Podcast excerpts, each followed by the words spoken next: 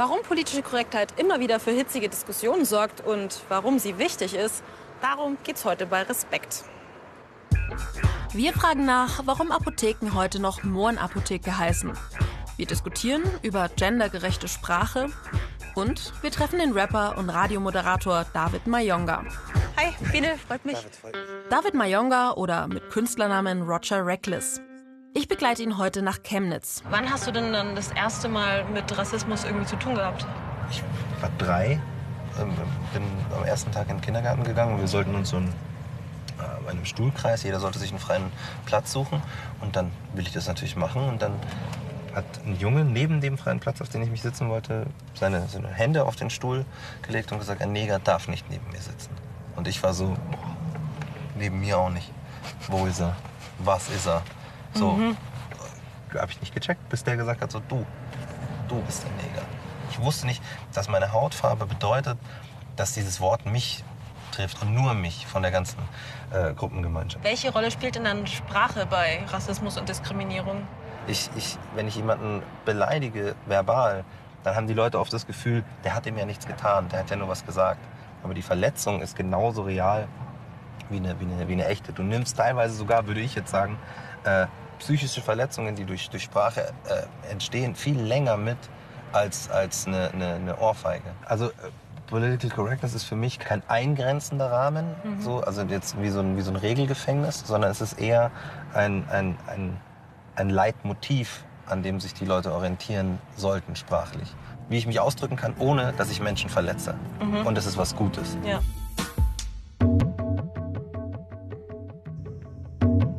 Der Begriff Political Correctness oder deutsch politische Korrektheit taucht in den 1980er Jahren in den USA auf. Kalifornische Studierende forderten, dass nicht nur Lehrbücher toter weißer europäischer Männer verwendet werden sollten, sondern auch zeitgenössische Werke und die von weiblichen Autorinnen. Später wurde der Begriff auch immer häufiger außerhalb der Unis verwendet. Mit politisch korrektem Benehmen und mit politisch korrekter Sprache sollten Handlungen und Ausdrücke vermieden werden, die andere Menschen, besonders Minderheiten, herabsetzen oder beleidigen können. Heute steht politische Korrektheit oder PC vor allem für die Verwendung einer Sprache, die niemanden diskriminiert. Zum Beispiel bei Bezeichnungen, die für Menschen aus anderen Ethnien verletzend sind. Statt Eskimo etwa politisch korrekt Inuit, weil das Volk sich selber so nennt. Oder schwarzer Deutscher statt Neger, ein Wort, das als rassistisch abwertend bzw. als Schimpfwort gilt. Auch bei Menschen mit körperlichen oder geistigen Einschränkungen sollen feinfühligere Begriffe wie Menschen mit Behinderung statt Behinderte oder Förderschüler statt Lernbehinderte dafür sorgen, dass sich Menschen nicht gekränkt oder beleidigt fühlen. In Deutschland gibt es immer noch Geschäfte, Firmen und Veranstaltungen, die Logos haben und Begriffe im Namen, die andere Menschen verletzen oder diskriminieren. Deswegen hat der Ausländerbeirat in Frankfurt letztes Jahr angeregt, dass sich Mohrenapotheken umbenennen sollen. Das hat für ziemlich viele Diskussionen gesorgt in ganz Deutschland, unter anderem auch in der Mohrenapotheke in Nürnberg. Und die hat eine lange Tradition. Sie ist die älteste Apotheke der Stadt, existiert seit 1442 und seit dem 16. Jahrhundert unter der Bezeichnung Mohrenapotheke. Apotheker Wilhelm Buhon führt das Geschäft mittlerweile in dritter Generation. Sein Großvater hatte einen Historiker beauftragt, die Herkunft des Namens zu erforschen. Er hat rausgebracht oder rausgefunden, dass ähm, es hundertprozentig nicht zu beweisen ist, wo der Name herkommt, aber dass es naheliegend ist, dass es von den Mauren kommt. Die Mauren sind ja ein südspanischer Volksstamm, die eine relativ dunkle Hautfarbe haben. Und letztendlich haben wir die Form der Medizin oder der Pharmazie, wie wir sie heute noch nutzen, die haben eigentlich die Mauren in Europa etabliert. Aber wieso ist dann, ist dann da kein, kein, kein äh, Mediziner drauf, sondern nur der Kopf eines schwarzen Menschen? Die einen leiten das Wort von griechisch Mauros für dunkel ab. Andere meinen, der Begriff könnte aber auch von Moros kommen. Das bedeutet so viel wie dumm und töricht. Wenn ich über die Diskussion nachdenke, dann bin ich oder komme ich auch regelmäßig zu dem Schluss, die Leute können gerne auf mich zukommen und wir können uns gerne darüber unterhalten. Es liegt mir maximal fern, irgendjemanden zu diskriminieren. Und ich glaube auch, dass ich mit dem Verständnis, das ich von dem Namen der Mohrenapotheke habe, wie wir es hier auch leben, dass ich weit von Diskriminierung entfernt bin. Wenn ich jemandem anderen wehtue, egal in welcher Form, verbal oder körperlich, und dann sagt der Mensch Aua und ich sage ja, äh, komm mal her, dann erkläre ich dir, warum du keinen Schmerz empfinden darfst. Das ist doch nicht nett.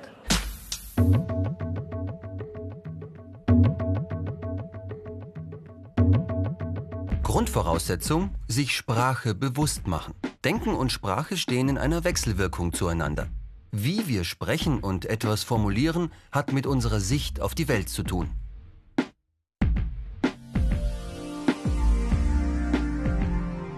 Sprache ist immer in Veränderung. Die Semantik eines Wortes, also seine Bedeutung, kann sich verschieben. Käme ein Mensch aus früheren Jahrhunderten zu uns und würde mein Weib sagen, wäre das für ihn ganz normal. Für uns hat Weib heute aber eine abwertende Bedeutung. Auch das Wort Fräulein passt nicht mehr in ein modernes Frauenbild. Gesellschaftliche Veränderungen spiegeln sich in der Sprache wider.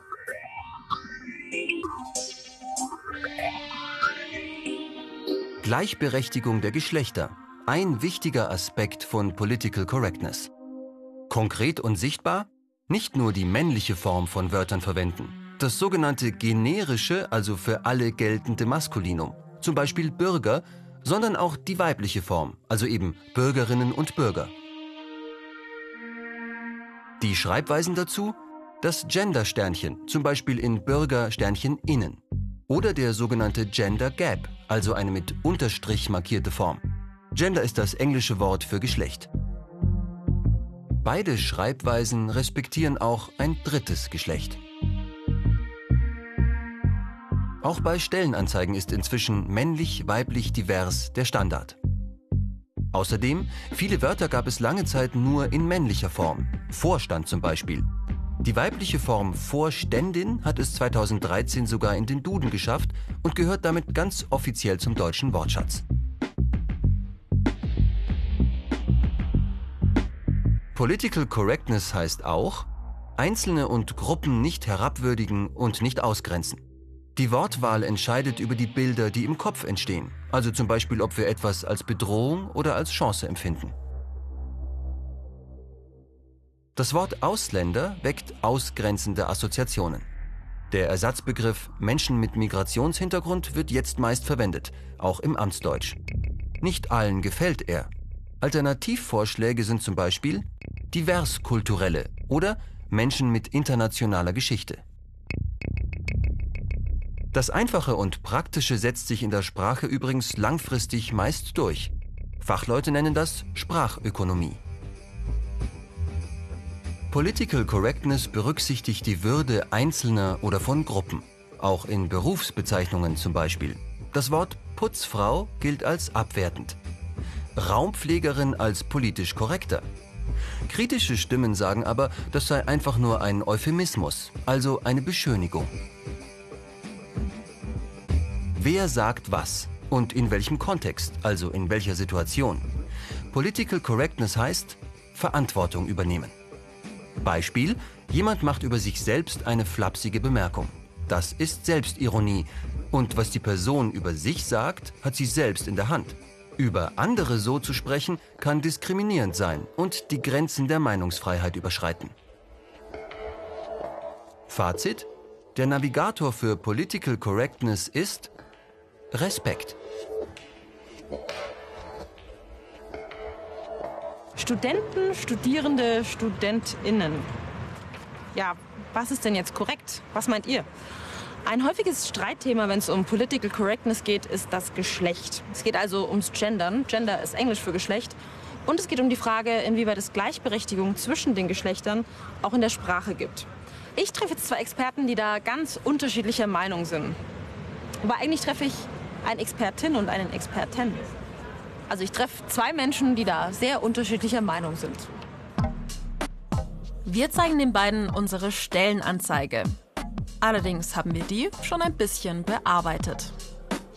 Ja, Hallo, Hallo Sabine Pusch. Hallo. Hallo. Hallo, freut mich. Danke, dass Sie Zeit haben. Ja, ich würde Sie einfach mal bitten, diesen Satz, den ich jetzt hier hingeschrieben habe, aus Ihren Blickwinkeln jeweils zu verbessern. Josef Kraus war Deutschlehrer und kämpft seit Jahren gegen den, wie er es nennt, Gender-Unfug. Paula Irene Willer ist Soziologin und der Meinung, dass unsere Sprache immer schon gegendert war. Nur eben männlich, das heißt von männlichen Formen dominiert. Und das kann einen Effekt haben, das wissen wir auch aus Studien. Ja? Unterschiedliche Vornamen, die auf unterschiedliche Geschlechter verweisen, erzeugen in der Wissenschaft systematisch einen sogenannten Gender Bias. Also Johannes, dessen Lebenslauf wird anders bewertet als der von Johanna. Das hat etwas mit Sprache zu tun, weil über Sprache Dinge wahrnehmbar werden in Dokumenten. Also ich, ich sehe das anders. Äh, der überwältigende Anteil der Frauen fühlt sich nicht diskriminiert, wenn es heißt Wähler, Wählerverzeichnis, Rednerpult, Bürgersteig. Ich habe noch keine Frau getroffen, die sagt, Moment mal, darf ich da überhaupt drauf gehen? Was mich hier zum Beispiel stört, das ist das, das ist das Partizip Präsens. Ja, aber ja. dass es Sie stört. Es, es gibt ja. Studierende, Studenten und es gibt Studenten, die gerade nicht studieren. Der Studierende ist einer, der gerade eben nebenan im Audimax was macht. Ja?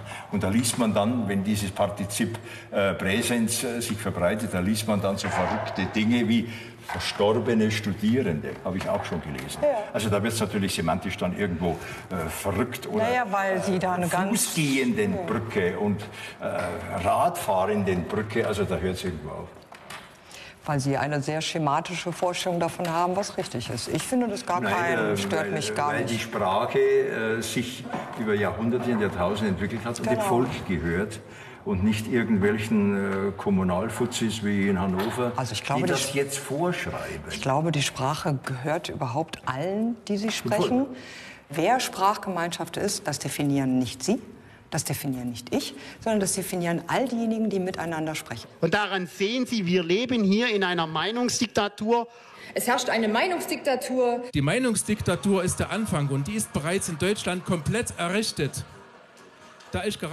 Hinter der Rede von der Meinungsdiktatur steckt eine gezielte Strategie von Parteien wie der AfD, meint die Soziologin weil es Teil einer populistischen Politikform ist, die darüber funktioniert, sich als äh, Sprecher, Sprecherin einer Mehrheit, eines Volkes, einer Gemeinschaft zu inszenieren, die angeblich äh, autoritär drangsaliert wird, zensiert wird, klein gehalten wird von denen da oben, von den Mächtigen, vom Apparat, von den Medien. Das ist so ein Fantasiegespinst. Ähm, und dann kann man über solche sprachlichen Tabubrüche, die genau wissen, dass sie sich am Rande des Legalen oder der Empörung bewegen, sich inszenieren als Held oder als Heldin, die sozusagen endlich mal die Wahrheit sagt und für die Masse spricht, die aber ansonsten nicht gehört wird. Anti-Abschiebeindustrie, Volksverräter, Lügenpresse. Ein Blick auf die letzten Unworte des Jahres zeigt, die Grenze des Sagbaren wird gezielt überschritten. Um bei Kritik zu beklagen, das wird man wohl noch sagen dürfen total paradox, dass Leute auftreten, sagen, man darf gar nichts mehr sagen. Und alle sagen alles und tun das teilweise ausgebreitet und verstärkt in den Medien.